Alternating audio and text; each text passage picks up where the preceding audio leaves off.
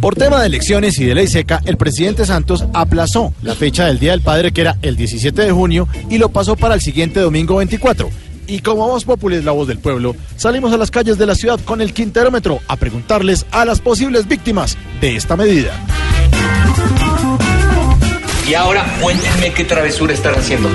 Fue una buena medida por parte del presidente, eh, teniendo en cuenta las elecciones. ¿Usted es padre de familia? Sí. ¿Y si le embolatan el regalo? no hay problema. ¡Papi! Señor, ¿qué opina de esta medida? Pues el Día del Padre nunca ha sido importante realmente para mí. No soy papá. ¿Pero usted da regalo de todas maneras? Tampoco tengo papá. Entonces usted está como Sergio Fajardo, se va en blanco. No, me voy por Petro. Estoy de acuerdo. No, pues bueno, porque también le dan prioridad a nosotros los padres, también para celebrarnos. ¿Qué tal que le embolaten el regalito? Pues no importa, más tarde, más, más vale tarde que nunca. Hay otros modos de resolver esto. Parece importante. Primero están las elecciones, primero está el, eh, en qué queda el país, en qué manos queda el país, en qué presidente. ¿Y usted será que sí le van a dar regalito? Pues esperémoslo, sí. Usted por lo menos tiene cara de buena papa. Confiando en Dios, sí. Y de buen papá.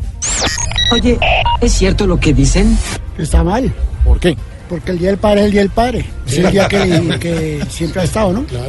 O sea, ¿qué, qué regalo cree que le van a dar este año? Ocho días después de la quincena, imagínese. Nada, ya no hay plata. Se acabó la plata ya. ¿Bailas? No, un momento, un momento. Ya lo oyeron ustedes. Ojalá no vayan a aplazarles los cariñitos ni las atenciones. ¿Ahora me comprende? Porque parece que en esta fecha del padre, más de uno va a echar la madre. Eso es una tontería. Desde las calles de la ciudad, Mauricio Quintero con el Quinterómetro de Voz Populi.